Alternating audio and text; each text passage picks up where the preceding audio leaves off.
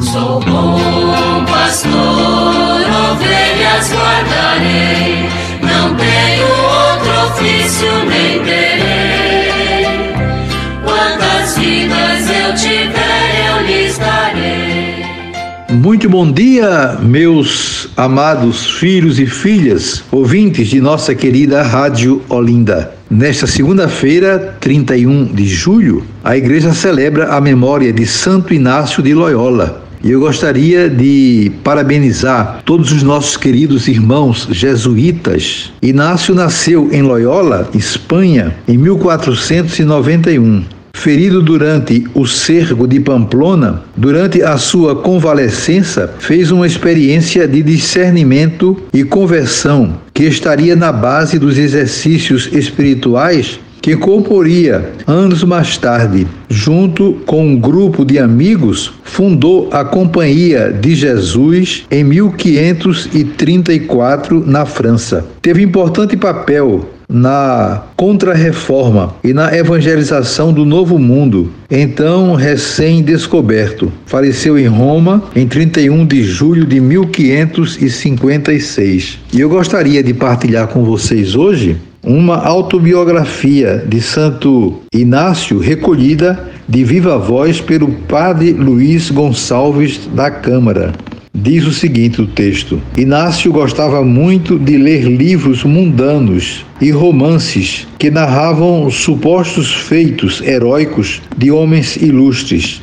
Assim que se sentiu melhor, pediu que lhe dessem algum deles para passar o tempo. Mas não se tendo encontrado naquela casa nenhum livro deste gênero, deram-lhe um que tinha por título A Vida de Cristo e outro chamado Florilégio dos Santos ambos escritos na língua pátria. Com a leitura frequente desses livros, nasceu-lhe um certo gosto pelos fatos que eles narravam. Mas quando deixava de lado essas leituras, entregava seu espírito a lembranças do que lera outrora. Por vezes, ficava absorto nas coisas do mundo, em que antes costumava pensar. Em meio a tudo isso, estava a divina providência que, através dessas novas leituras, ia dissipando os outros pensamentos. Assim, ao ler a vida de Cristo, nosso Senhor, e dos santos, punha-se a pensar e a dizer consigo próprio: e se eu fosse o mesmo que fez São Francisco e o que fez São Domingos? E refletia longamente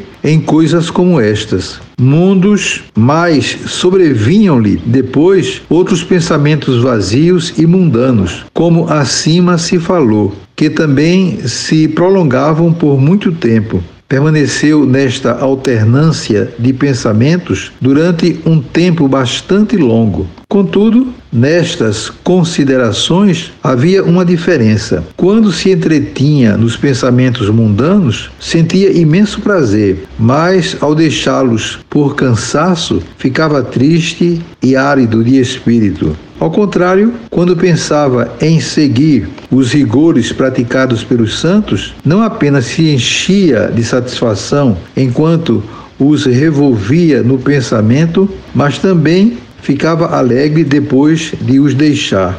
No entanto, ele não percebia nem avaliava esta diferença até o dia em que se lhe abriram os olhos da alma e começou a admirar-se desta referida diferença. Compreendeu por experiência própria que um gênero de pensamentos lhe trazia tristeza e o outro alegria. Foi esta a primeira conclusão que tirou das coisas divinas. Mais tarde, quando fez os exercícios espirituais, começou tomando por base estas experiências para compreender o que ensinou sobre o discernimento dos espíritos. Então está aí um texto muito bonito, importante, né, para nossa reflexão nesse dia em que celebramos a memória deste grande santo, né, Santo Inácio de Loyola. E eu desejo para todos vocês um dia muito feliz. Amanhã, se Deus quiser, voltaremos a nos encontrar e sobre todos e todas venham as bênçãos do Pai,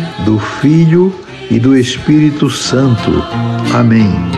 Sou bom pastor, ovelhas guardarei, não tenho outro ofício nem terei.